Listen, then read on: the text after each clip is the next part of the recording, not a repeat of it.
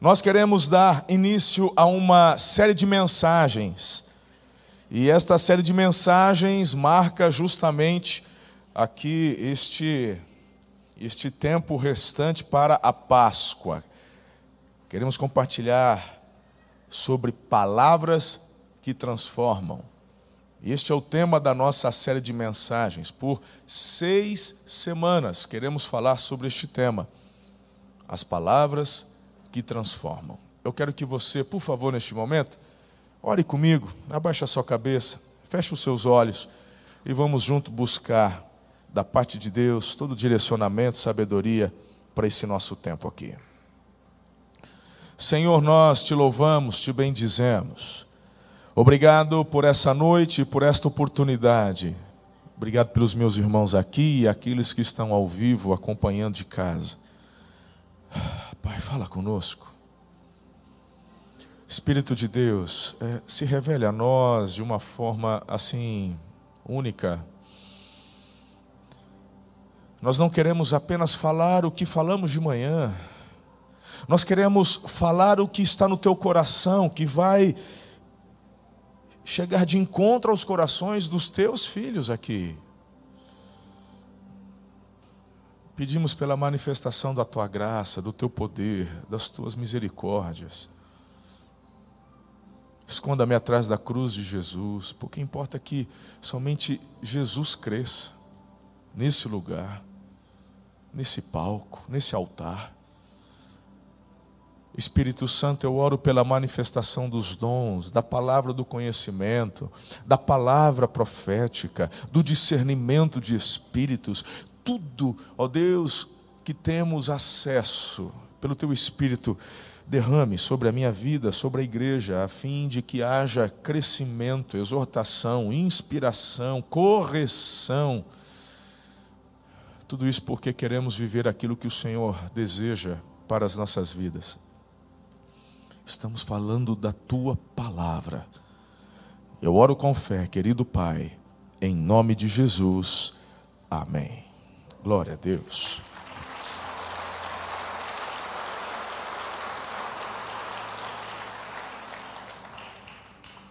Isaías capítulo 55, verso 11 diz o seguinte: Assim também ocorre com a palavra que sai da minha boca, ela não voltará para mim vazia, mas fará o que desejo e atingirá o propósito para o qual a enviei.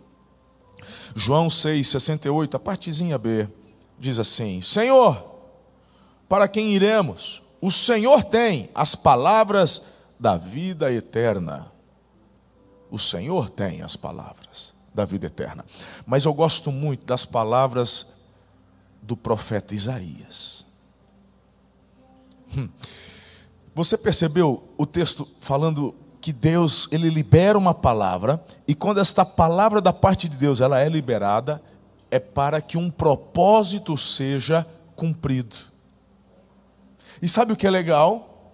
É bacana ouvir do próprio Deus de que esta palavra, quando liberada, não retorna para ele vazia. Ou seja, ela vai encontrar o propósito. Essa palavra dele vai multiplicar. Essa palavra dele vai frutificar. Aí, Olha só, Wagner, que interessante. Nós somos pais, mães. Tem pai e mãe aqui, não tem? Quantos de vocês já deram uma palavra, um comando, uma orientação para um filho, e esse filho simplesmente ignorou, não obedeceu? Quem levantou a mão é mentiroso. Todo, olha, eu quero ver o filho que, que ai, meu filho é, é, tá bom, é o pai de perfeitinho, você então. Ah, para. É, estou dizendo que teu filho 100% do, te do tempo é desobediente, mas vai chegar uma hora que um filho teu vai ramelar. Fala, não, fala que faz e não faz. Passa um dia, passa dois, menino, você não fez? Fala, esqueci. Não é assim? Coisinha linda do pai, é, esqueci. E aí, o que, que acontece com aquela palavra que você liberou porque queria que aquele objeto fosse para o lugar ou que aquilo fosse feito? Ela voltou para você de que forma? Vazia não frutificou, não encontrou o seu propósito, não teve efeito.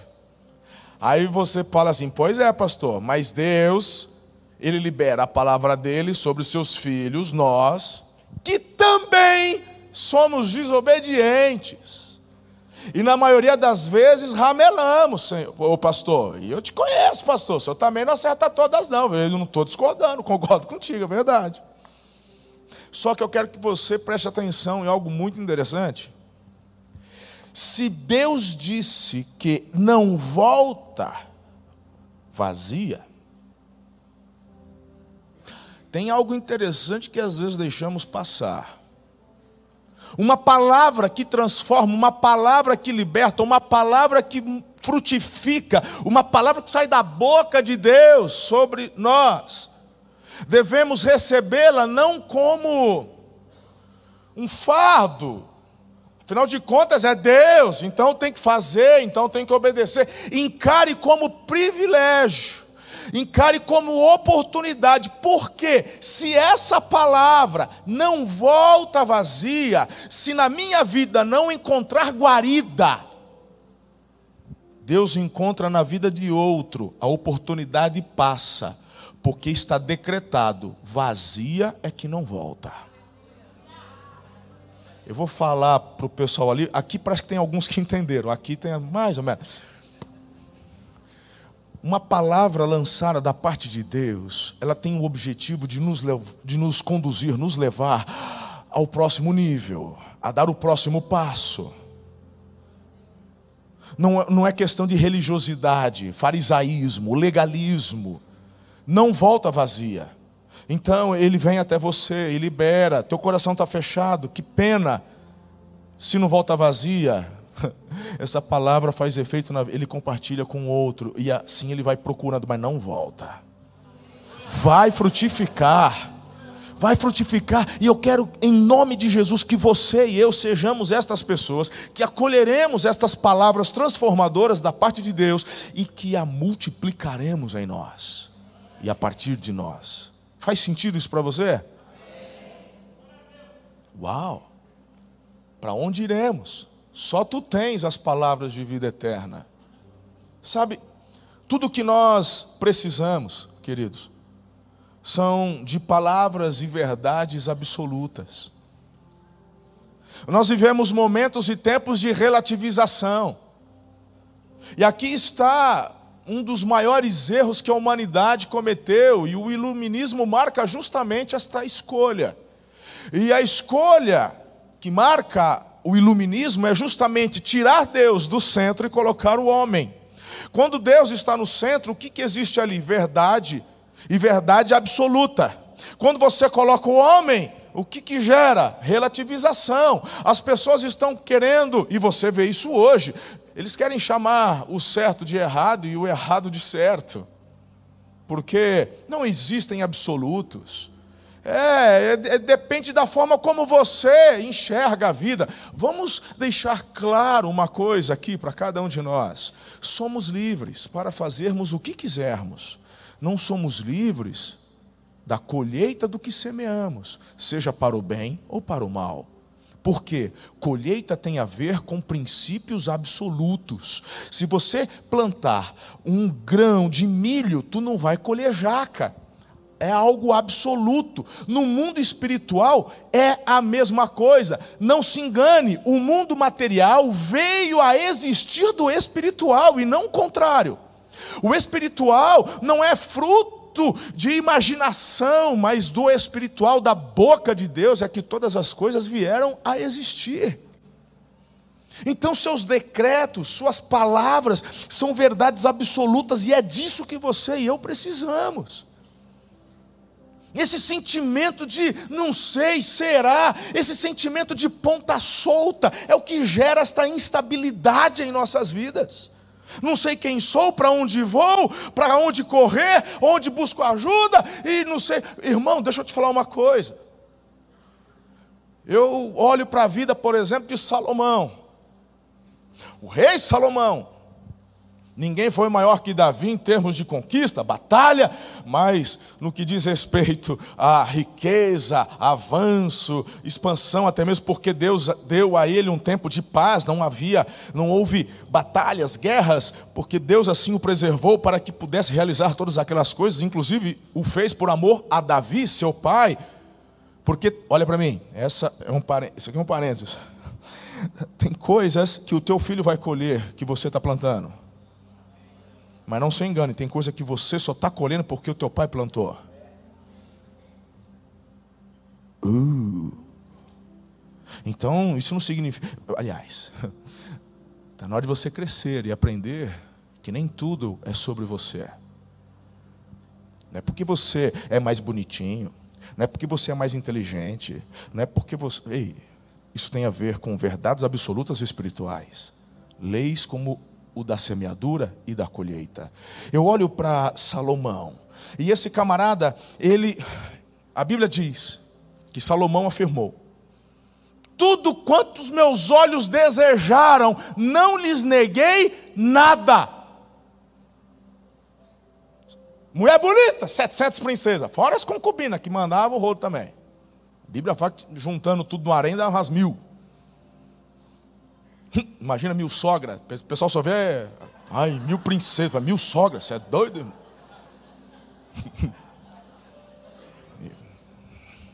Não é fácil, não, né? Sogra é benção, aleluia. Escuta. Carro. Ele só tinha os importados. Só os cavalão do Egito. Eles pensam no jardim, do que você quiser, embaixo suspenso, palácio templo. Ei, Salomão, como é que ele chega no final da vida? Imagine, velhinho, olhando para tudo que conquistou, falou: É, valeu a pena, eu fui bom demais. É, é, não, mesmo, ele chega no final da vida e diz assim: tudo é vaidade. Sentimento de ponta solta, né? Não é à toa que o Salomão, o homem mais sábio, se tornou mais tolo, porque ele permitiu que seu coração se contaminasse pela idolatria destas muitas mulheres. Loucura, irmão. Por quê? Porque não existe semeadura que não gere colheita. Pediu sabedoria, Deus deu. Foi sábio. Mas existem princípios e verdades absolutas. Se continuar no meu caminho, vai terminar, ó, firme. Mas que triste. Pelo menos no final da vida se arrepende, Mateus. No final da vida o Salomão se quebranta. Graças a Deus. Chega no céu cheirando fumaça, mas chega, né? Porque nossas obras passam pelo fogo, né, filho? Pelo menos chega. Então, deixa eu te dizer uma coisa. É sobre isso que eu quero conversar com vocês nos próximos, nas próximas seis semanas, nos próximos seis domingos. Por favor, o que você precisa são de verdades absolutas, que gerem certezas em seu coração. É disso que nós precisamos. Num mundo de tantas incertezas, não se permita enganar pelo inimigo, porque em Deus não há sombra de variação. Uau! Ele não é um hoje e outro amanhã, ele é o mesmo ontem, hoje e é para toda a eternidade. Te amamos, Jesus. Te amamos. Uau.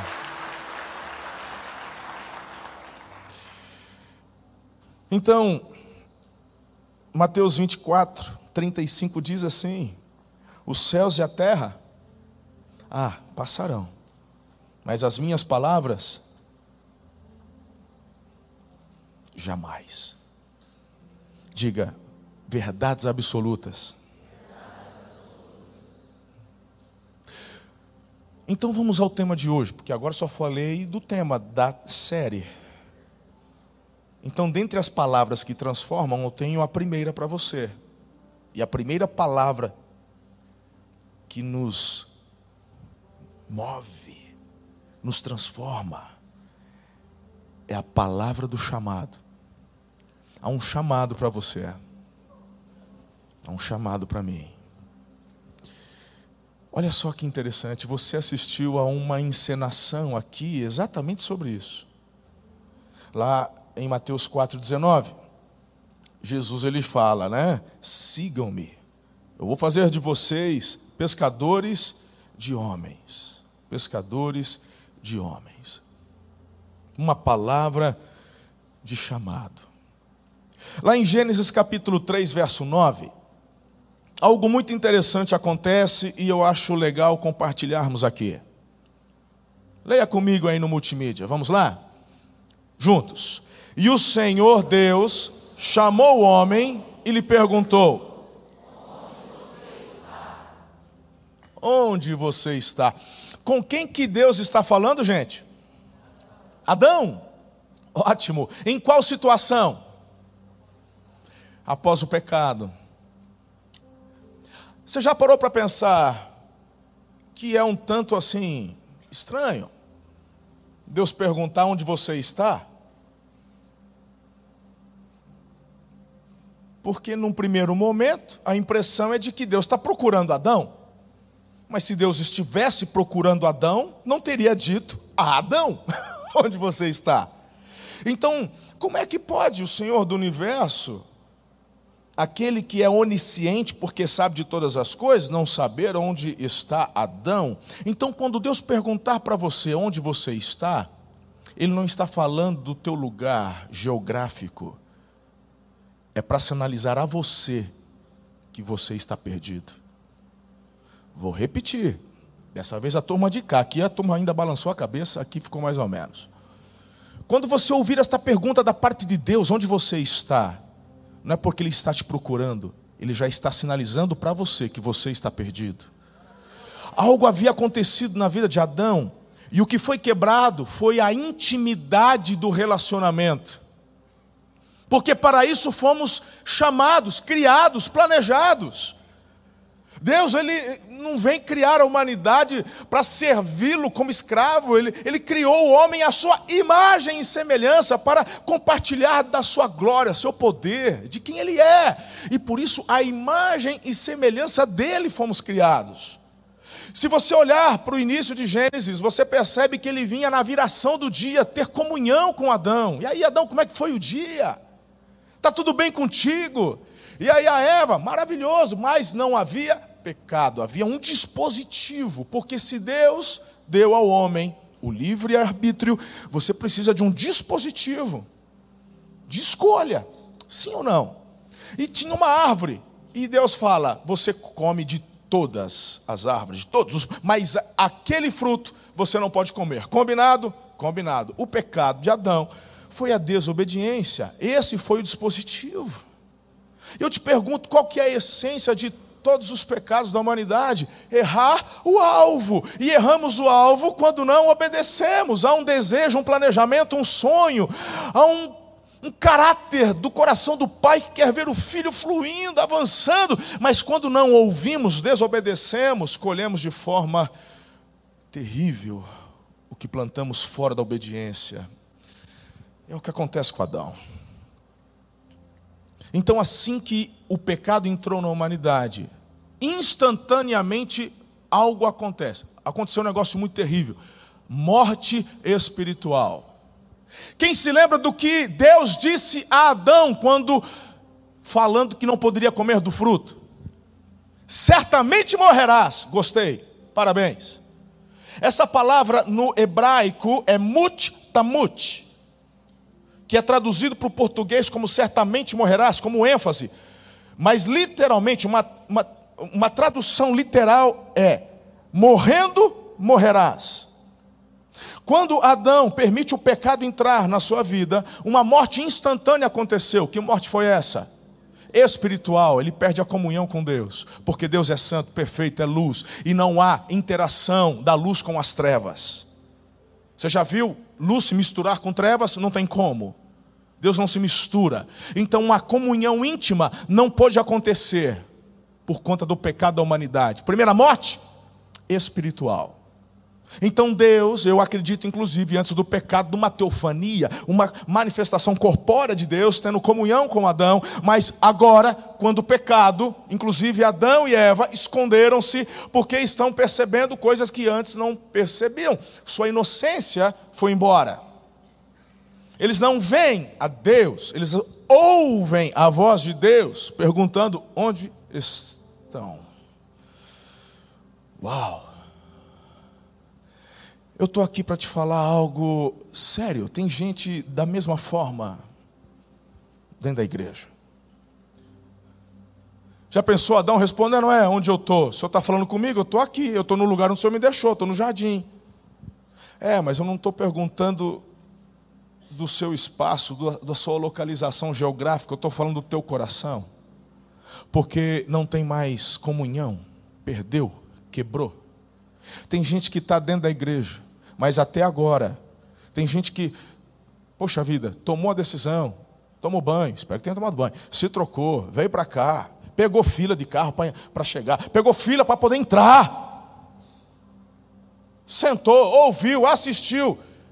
E está ouvindo de Deus, onde você está? Falou, estou aqui na igreja, você não está vendo que eu estou aqui até a ceia, eu tomei. Falou, não, tudo isso eu sei que você fez. Mas até agora você não me adorou. Porque adoração não é só estar presente. Jesus, inclusive, disse para a samaritana: vai chegar o tempo, e de fato já chegou, que os verdadeiros adoradores o adorarão em espírito e em. E não é uma religião onde você, pela tua manifestação presencial, se faz adorador. Tem gente que está na internet, num leito de hospital, assistindo pelo celular. Tem gente que está em casa, na, na TV.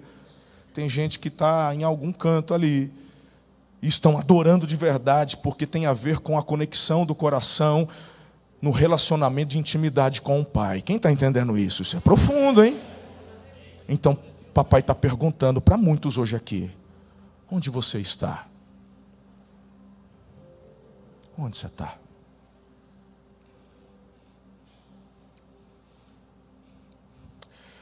Pois é, tem um chamado. E, e, dentre esta palavra transformadora do chamado, eu vejo três de forma muito especial. E a primeira delas é que existe um chamado ao arrependimento. Se você prestar atenção no Evangelho de Lucas, capítulo 5, verso 27. Depois disso, Jesus saiu e viu um publicano chamado Levi sentado na coletoria e lhe disse: Siga-me. Ele se levantou e, deixando tudo, o seguiu. Então Levi lhe ofereceu um grande banquete em sua casa, e era grande o número de publicanos e outras pessoas que estavam com eles à mesa. Os fariseus, verso 30, e seus escribas murmuravam contra os discípulos de Jesus, perguntando: por que vocês comem e bebem com os publicanos e pecadores? Jesus tomou a palavra e disse: os sãos não precisam de médico e sim os doentes. Não vim chamar justos, e sim pecadores ao arrependimento. Diga arrependimento. Aperta o cinto que agora vem uma forte aqui. Você entendeu o que está acontecendo ou não? Tem uma festa rolando. E quem está bancando é Mateus, o Levi, que escreve o Evangelho de Mateus. Está bancando a festa. Tem bastante gente ali. Os fariseus, os mestres, os doutores da lei, da teologia, eles começam a olhar para aquilo e falam: não é possível. Como é que pode se relacionar com pecadores? Aí Jesus, conhecendo o coração, inclusive ouvindo essa murmuração, Jesus se manifesta e diz: Ei, eu não vim chamar os justos. Eu vim atrás dos pecadores. Os, o, o doente precisa de médico, correto? Mas quem é são não precisa. Nessa hora, você percebe que a discussão acaba. Porque talvez os fariseus ouviram o que eles queriam ouvir, e aqui está um dos maiores perigos que podemos cometer erros que podemos cometer é de querer e ouvirmos apenas o que queremos. Você tem que entender, querido, que você precisa ouvir o que necessita ouvir. E desta, desta forma, os fariseus estão escutando que os sãos não precisam de médicos e eles se consideravam o quê? Justos. Então, na cabeça dos fariseus, Jesus está me elogiando. Pelo menos ele me reconhece, porque eu sou uma pessoa assim, fantástica, fora da curva, além de qualquer suspeita. A discussão até para por ali. Mal sabia eles que logo em seguida, tempos depois, Jesus mandaria uma assim, ó, raça de víboras, sepulcros caiados. Jesus não estava falando que os fariseus eram justos, muito pelo contrário, porque quando vamos para a apologia da graça que Paulo escreve na carta aos crentes em Roma, que é a a carta aos Romanos, queridos, ali você começa a entender que não há um justo sequer. Todos foram destituídos da graça por conta do, pre, do pecado que entrou na humanidade. Você, eu, todos nós somos filhos de Adão, do nosso pai Adão, da nossa mãe Eva. Já nascemos com uma natureza pecaminosa destituídos fomos da graça de Deus. Nós precisamos de reconciliação, diga reconciliação. E para reconciliarmos-nos com o Senhor, precisamos de ouvir o chamado ao arrependimento. E enquanto você ficar batendo no peito, se achando bom, porque eu não sei o quê, eu faço e aconteço. Eu não sou perfeito, mas também não sou como aquele publicano pecador. Eu não sou perfeito, mas também nunca traí minha mulher. Eu não sou perfeito, mas meu nome não está no Serasa. Eu não sou perfeito, mais, mais, mais. Meu irmão, tu está mais parecido com um fariseu do que com aqueles que estavam celebrando com Jesus. Escolha quem você quer ser na história. O perfeitinho, o cheio de razão, o doutor teologia que sabe mais que todo mundo, ou aquele que só ouviu um chamado dizendo: me segue, e seguiu, porque reconhece em Jesus a soberania dele, é Senhor, é Senhor, e se Ele está me chamando, eu confio que todo o demais está resolvido. Há um chamado ao arrependimento nessa noite aqui. Eu não conheço todos aqui, obviamente. Eu não consigo enxergar todos, obviamente, no detalhe da afeição. Não dá. Mas você não passa desapercebido aos olhos do Pai.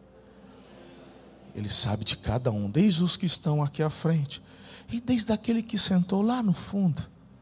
Tipo assim, deixa eu ficar no meu cantinho aqui. Aí o pregador não mexe comigo.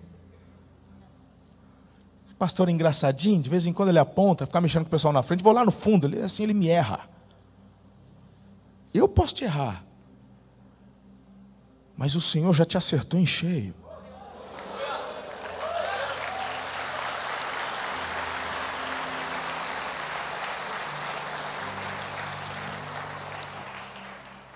Você não está aqui por acaso. Talvez as pessoas estão agora no café porque não coube aqui, tem pessoas sentadas no chão e tem uma turma ali fora assistindo, fala assim: eu queria tanto estar lá dentro. É, eu não consigo ver o teu rosto, você me vê pela TV, eu não te vejo, mas deixa eu te dizer algo: o Senhor te vê. O El Roy te vê. E sabe quem é que lança essa palavra? Sabe quem é que declara essa característica do Deus que vê? Aquela que não era escolhida, a concubina de Sara. A mãe de quem? A mãe do Ismael. Do filho que o Abraão mandou embora, porque a Sara não queria que ficasse, porque o filho da promessa chegou. A mulher que foi, e o Abraão disse: Que Deus seja contigo, mas eu preciso obedecer. E, e, e não tem espaço para você, não tem espaço para Ismael. Meu Deus, que situação. Pois é.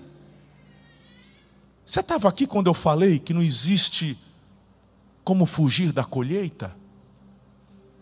Ou paga agora ou paga depois?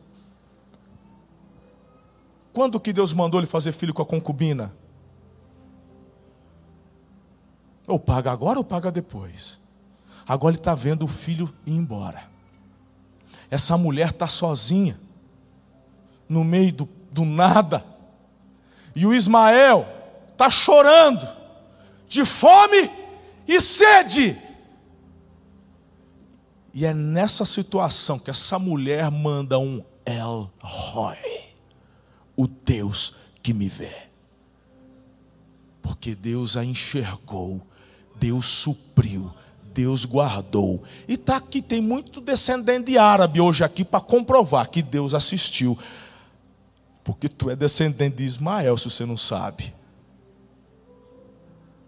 Porque Deus viu aquela mulher que estava só, que estava abandonada. Então não interessa se você está aqui, está na última, está no café, ou está do outro lado do mundo me assistindo. Há um chamado de Deus para você hoje, ao arrependimento. Essa é a chave, esse é o caminho. Tudo começa aqui. Isso é muito forte. É muito forte. Uau! Sabe, eu olho para João na sua carta, na primeira carta dele, no capítulo 1, no verso 9. Se confessarmos os nossos pecados, Ele é fiel e justo para perdoar os nossos pecados e nos purificar de toda injustiça. Queridos, não existe vida cristã sem arrependimento. Não há lugar à mesa com Jesus para os simpatizantes, só para os filhos. Só quem aceita colocar o anel no dedo, só aqueles que aceitam uma capa, vestes novas. Ninguém se assenta à mesa do Senhor com as mesmas vestes que você se aproxima dele. Não tem como. Por mais cara que seja a marca da tua roupa hoje, se você ouvir o chamado do arrependimento, e este chamado está ecoando desde que você dispôs o seu coração a participar deste culto a Deus, e se você afirmativamente vier na hora do apelo entregando-se, saiba de uma coisa: esta tua roupa cara diante do Senhor são como trapos. Mas calma. Porque Ele tem vestes novas para te dar. Ele tem um anel para colocar no teu dedo. Há uma capa que vem sobre a tua vida. Hoje é dia de salvação, de arrependimento, de quebrantamento. Hoje é dia de obediência a este chamado da parte do Senhor. Eu creio. Deus está fazendo uma obra hoje na internet, aqueles que estão nos acompanhando, eu creio nisso. Você, filho, precisa entender o poder da transformação deste chamado ao arrependimento, porque você nunca vai confessar um pecado do qual você não reconhece que ele existe. Por isso que a Bíblia afirma: todos pecaram e destituídos estão da glória de Deus. Ponto final. Mas eu nasci na igreja, não interessa. Pode nascer na igreja, pode ser filho de pastor, pode ser o que for. Não é por nascimento biológico, é por nascimento espiritual. Já disse Jesus para Nicodemos. Tem que nascer da água e do espírito. Nicodemos, inclusive, eu não posso voltar para o ventre da mão, é da mãe. Óbvio, não pode voltar, porque não é desse nascimento que eu estou falando, é do Espírito. Então, Ouçam-me, por favor. Por favor. Uma das partes mais difíceis do meu ministério é quando eu preciso sentar com pessoas e apontar-lhes erros. E não há reconhecimento, quebrantamento ou arrependimento. Todo mundo vê, mas você não vê. Lembra dos nossos filhos? Quando nós falamos, quem fez isso? Lá em casa, lá em casa éramos três, eu e meus irmãos, né? Éramos em três. E mais ou menos ali meio na sequência, né, paizão? Pouca diferença de idade. Eu era o mais velho, sou o mais velho. E de repente, quando aparecia a arte, a mãe vinha, colocava os três. Quem foi? Ah, irmão, eu não, eu não, eu não. É interessante, né? Aí a mãe tem ataque de ironia. Ah, então deve ter sido anjo. Toda mãe tem ataque de ironia nessas horas. Me lembro do meu pai. Marcelo, você nunca reconhece teu erro, Marcelo? Criança, junior, adolescente. E um dia isso me marcou. Falou, como assim eu não reconheço o erro? Está comprovado, eu sei que foi você, está aqui, tal, tal. Não tinha, é você. Na época não tinha um monte de câmera como tem hoje. Não tinha. Mas aquilo me marcou, tanto que eu estou aqui conversando, quantos anos depois?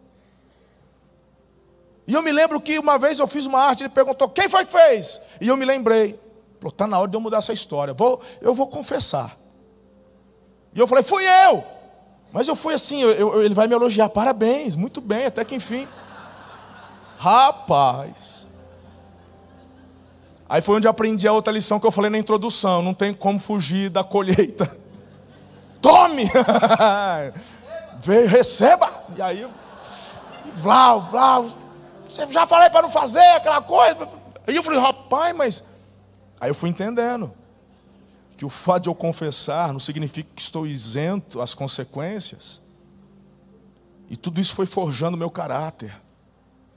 E por isso que hoje ninguém gosta, inclusive Provérbios diz que a repreensão ela não é boa no seu início, mas o seu resultado é doce.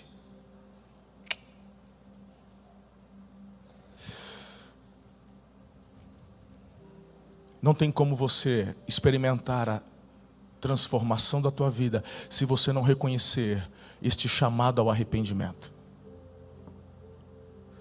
Jesus, certa vez, ele fala que um fariseu e um publicano foram adorar ao Senhor, pastor Eliezer. E o, e o fariseu, esses, desse grupo que eu falei agora há pouco, Graças te dou, Senhor, porque não sou como aquele publicano, pecador. Eu dou o dízimo de tudo, eu jejuo, eu oro. Aquela coisa toda. Aí Jesus fala assim: o publicano nem ousava levantar a cabeça, ele está ajoelhado e batia no peito, dizendo: Ser propício a mim, pecador. Não sou eu que estou dizendo, foi Jesus. Jesus falou o seguinte: Este voltou justificado, não o outro. Porque sem reconhecimento, quebrantamento, não tem remissão, não tem perdão. Primeiro passo.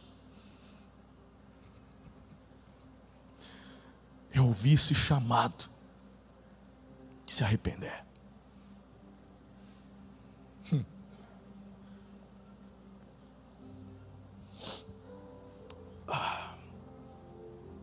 O segundo chamado é o chamado à renúncia. Tenho mais alguns minutos contigo nessa noite apenas.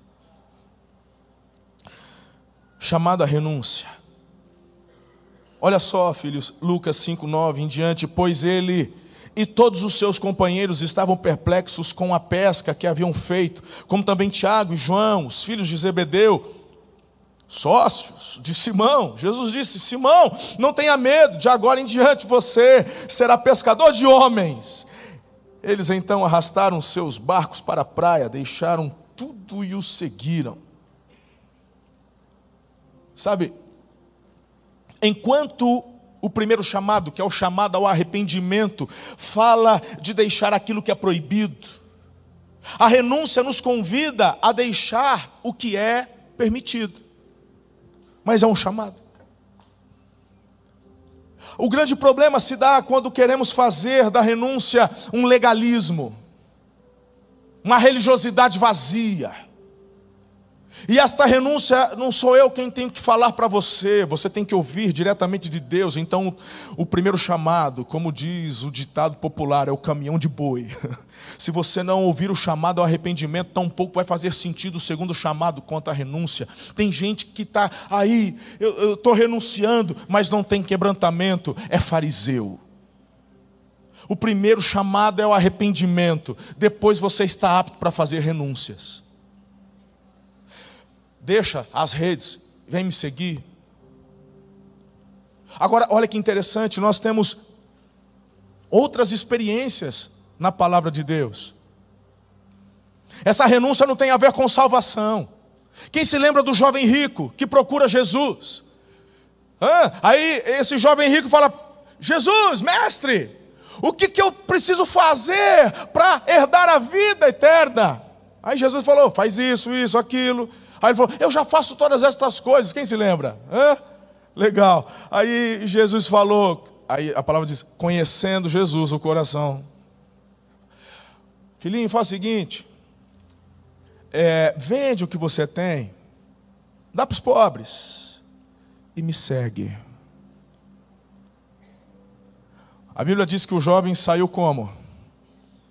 Triste, porque tinha muitos bens. Jesus está falando que você compra a salvação? Ali não é salvação, ali é renúncia. O seguir não é seguir com fé para a salvação, porque a primeira pergunta já foi respondida e ele disse: Todas estas coisas eu faço. Então, por palavra de Jesus, até aquele momento, porque depois a fé tem que ser no Salvador, mas até aquele momento estava salvo. Se ele morresse naquele dia, ele estava salvo. O que Jesus falou com ele foi acerca de um chamado para uma renúncia, para algo mais. Quando Deus te traz algo para renunciar, não tem a ver com privação, tem a ver com querer te levar a um próximo nível. Porque o Pedro poderia ter dito não. O João poderia ter dito não. O Pedro poderia falar, mas Senhor, eu tenho família. Os meninos aí é tudo novo, mas eu já tenho família. Eu tenho esposa. Tem sogra para cuidar. Inclusive está doente, com febrão. Pois é. Mas ele faz a renúncia. Quais renúncias o Senhor pediu para você? O apóstolo Paulo, ele afirma na carta aos Coríntios: todas as coisas me são lícitas, mas nem tudo convém. Existem coisas que abrimos mão, não por legalismo ou porque é pecado, mas por amor. Renúncia tem a ver com amor. Eu aqui no culto da manhã, das oito, e depois no culto das dez, eu disse e vou repetir aqui, eu acho que vale a pena. Vocês nunca ouviram de mim e nunca vão ouvir que beber cerveja é pecado. E até por talvez falar isso, alguns me interpretam com, ah, pastorzão liberal. Pode ser que tenha pastor aí fora que diga, ah, tomou um copo de cerveja, está em pecado. Tomou um copo de cerveja, infartou, vai ver o cão. É, é, eu, eu sou responsável por aquilo que eu falo. O que os outros lá fora falam, o problema é deles. E o que eu falo, eu falo pautado na palavra de Deus. E o que a Bíblia diz que pecado é você se embriagar. Tem gente que nunca tomou uma gota de álcool. Nem rosquinha de pinga da tia comeu. Mas não dorme sem aquele remédio que te deixa dopado, que ninguém te acorda. Se um incêndio acontecesse, tu morre queimado, porque você, você, você dorme dopada. Que diferença tem você para aquele que está na sarjeta? Os dois estão sob efeito de um entorpecente que tira você do eixo.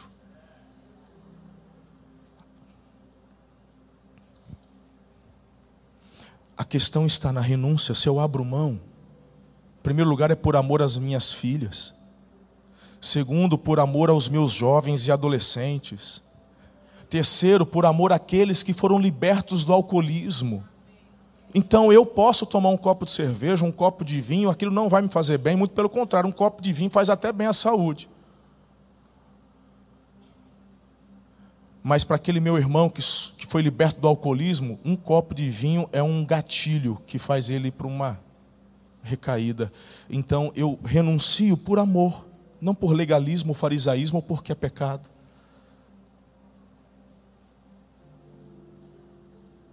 Quais renúncias papai te pediu? Existe um chamado, não quer te privar, quer te levar para a próxima fase para um outro nível de relevância. Ele quer que a tua voz seja ecoada, porque você não é ponta solta. Há tanto valor na tua vida. Tanto valor, tanto valor, tanto valor. Que ele mandou o filho dele por você. Eu, eu, eu tenho feito muitas renúncias ou algumas. E eu, e eu posso te afirmar com todo o meu coração: valeu e continua valendo a pena. Algumas destas renúncias eu continuo apaixonado. E alguns aqui sabem que eu já falei. E eu não vou falar porque até fica até chato de ficar falando toda hora. Tem algumas coisas que você nunca vai deixar de gostar, mas você entendeu o que Deus pediu, então você coloca no altar. E ninguém ganha de Deus na generosidade, porque Ele não quer te privar, mas quando você obedece, uau, se prepare.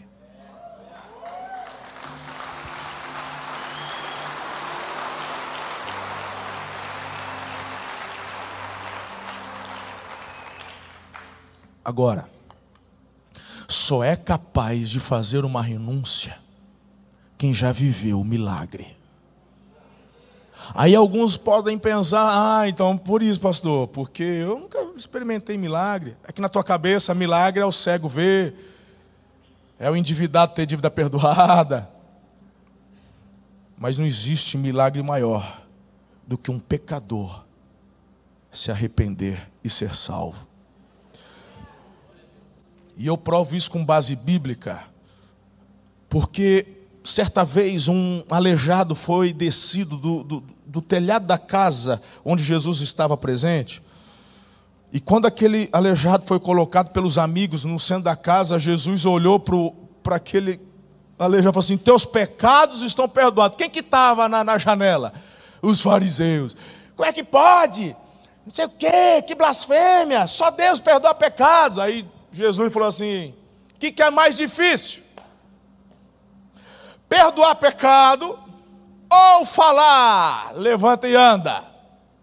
Para provar que o filho do homem tem autoridade para perdoar pecado, levanta, filho, tu está curado. E aquele aleijado, de nascença, foi curado na hora.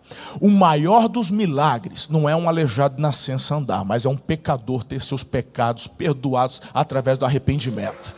Então, esse milagre você já viveu, e se não viveu, vai viver hoje, em nome de Jesus. Hoje, não amanhã. E quando você experimenta esse milagre, as portas se abrem e renúncia é alegria, não é peso. Uau! Uau! E a base do que estou dizendo está em Mateus 11, porque ali ele está dizendo: Jesus, tomem sobre vocês o meu jugo, aprendam de mim, pois eu sou manso e humilde de coração, e vocês encontrarão descanso para suas almas, pois o meu jugo é suave, meu fardo é leve. Se renúncia para você é peso, volta para o primeiro chamado, porque o jugo dele é suave, é leve, não é peso, é privilégio. E por fim, o terceiro chamado é um chamado à comunhão. Marcos 3, 13. Depois Jesus subiu ao monte e chamou os que ele quis. E vieram para junto dele, então designou doze, aos quais chamou de apóstolos, para estarem com ele. E para os enviar a pregar e a exercer a autoridade de expulsar demônios. O terceiro chamado é um chamado à comunhão, é uma palavra de comunhão.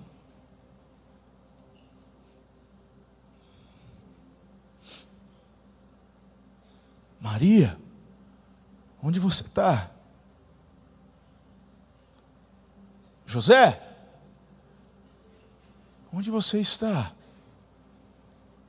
Deus, eu estou aqui na igreja, assistindo o pastor pregando. Onde você está? O meu chamado é um chamado para comunhão, para intimidade, para o lugar do meu coração. Um lugar que você não precisa de estar dentro de uma igreja, porque você é a igreja. E onde você estiver, ali estarei contigo. O meu chamado é um chamado de comunhão. Eu gosto deste texto que eu acabei de ler com vocês.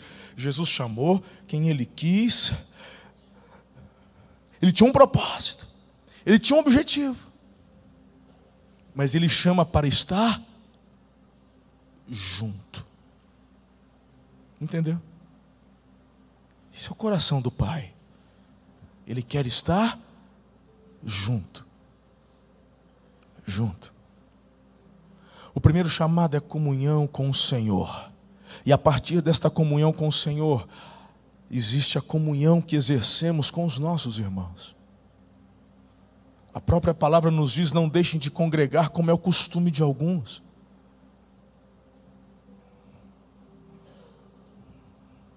Talvez até diante do que coloquei, alguns podem falar, pensar: é, eu não preciso ir à igreja. Eu leio a Bíblia em casa. Deus está em todo lugar. E eu concordo. Não estou discordando, não. Ele, de fato, ele é um Deus onipresente. Mas é a própria palavra que nos traz um chamado à comunhão. A começar, por exemplo, com os dons do Espírito. Ninguém tem todos os dons. Eu, que sou pastor da igreja, não tenho. Graças a Deus pela minha equipe. E existe uma multiforme graça, uma manifestação dos dons do Espírito nas vidas deles, que eu agradeço a Deus, porque eu não tenho capacidade de fazer o que muitos deles fazem. E na honra e na unidade, há crescimento, abundância, multiplicação e avanço. Eu louvo a Deus pela vida da igreja. Não só dessa igreja, da igreja onde eu nasci onde fui formado, forjado, onde eu aprendi, inclusive com os erros da igreja, que não existe igreja perfeita. Na igreja eu chorei, na igreja eu sorri, na igreja eu me alegrei, na igreja fui traído, fui. Na igreja tantas coisas aconteceram. Mas eu faria tudo de novo. Primeiro, porque é o lugar onde Deus me chamou para comunhão. Não preciso da igreja para ter comunhão com Ele, mas porque tenho comunhão com Ele, sou levado pelo Espírito dele a exercer comunhão com a igreja. Lembra que eu falei que você tem um valor? E o valor que você tem não é por conta da tua capacidade, o teu valor é por conta. Pega essa, Mateus. Pega essa. Quando você tem um quadro, um quadro, e aí você tem duas pessoas olhando para este quadro. Uma destas pessoas, ela, ela não entende nada de arte. E esse quadro, ele é uma pintura abstrata, não é nenhuma figura, não é nenhuma. É, é um abstrato, mas tem uma assinatura ali. São duas pessoas. Um é, é um exímio conhecedor de arte. E o outro não é a vibe dele. Os dois têm a mesma condição financeira. E esse quadro está à venda.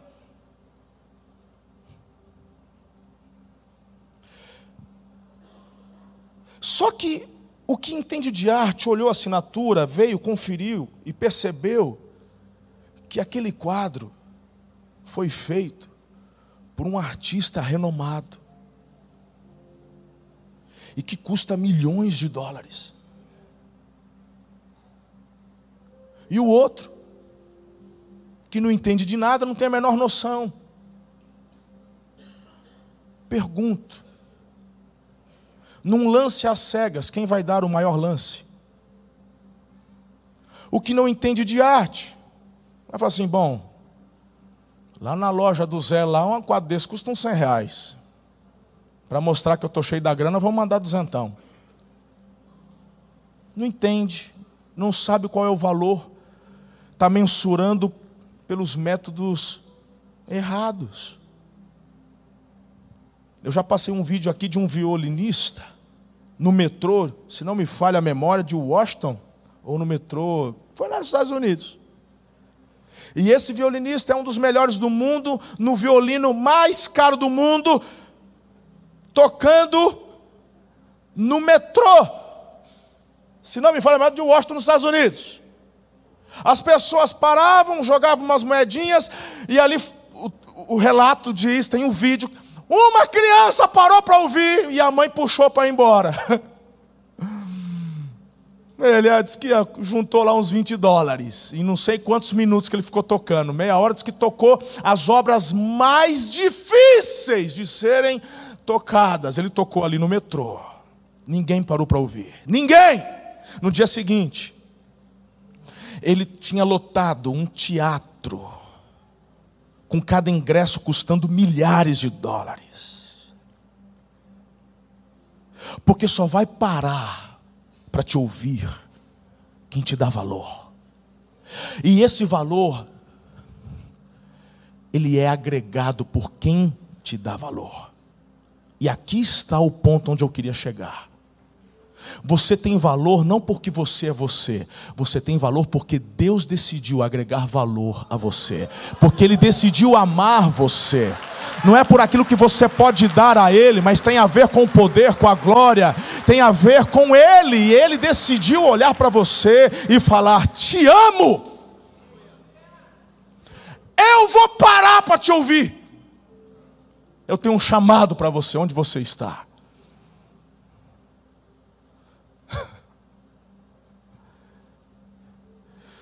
Nós somos como diamantes.